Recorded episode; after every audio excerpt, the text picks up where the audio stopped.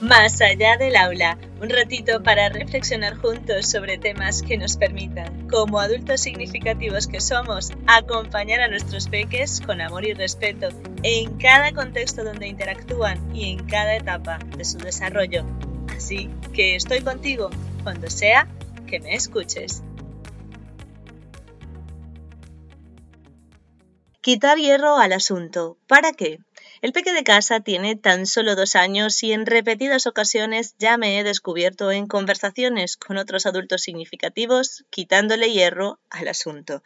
Seguramente os estaréis preguntando ¿cuál asunto? Pues en realidad no quiero referirme a ningún asunto en concreto, más bien hoy quiero que reflexionemos juntos acerca de para qué cuando escuchamos que otros adultos significativos destacan algún inconveniente con sus peques, buscamos a toda costa alguna situación o acción de nuestros peques que es mucho más que la que nos han contado, con la finalidad de que esos otros adultos significativos le quiten un poco de hierro o importancia a eso que les pasa con sus peques. Vale, voy a utilizar un ejemplo porque dicho así suena como a falta de empatía, lo cual no es el objetivo, puesto que considero importante que entre nosotros los adultos significativos seamos empáticos y nos acompañemos. Voy con el ejemplo.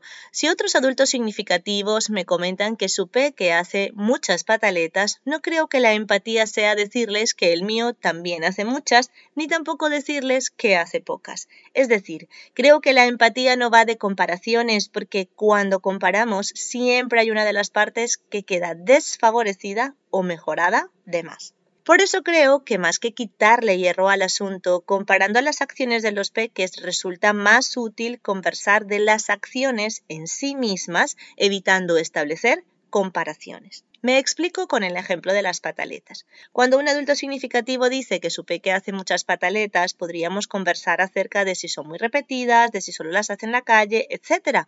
De esta forma, la conversación nos ayudará a reflexionar y quizás a encontrar formas de abordar esas pataletas, o bien simplemente servirá de desahogo para ambas partes. Evidentemente, lo más sencillo es soltar la comparación y lo sé porque es lo que yo he hecho en varias ocasiones. Sin embargo, después me queda pululando la idea de que no era necesario comparar a mi peque y menos en detrimento, porque aunque ahora es muy pequeño para comprender que le estoy comparando a la baja, seguramente más pronto que tarde se dará cuenta que utilizo sus experiencias menos favorecedoras para hacer sentir bien a otros. Entonces, el episodio de hoy es para recordarnos que las comparaciones son odiosas y no aportan nada. Es mejor hablar sobre las acciones sin puntualizar las especificaciones de nuestros peques y en caso de que no encontremos qué decir, escuchar también es una muy buena práctica.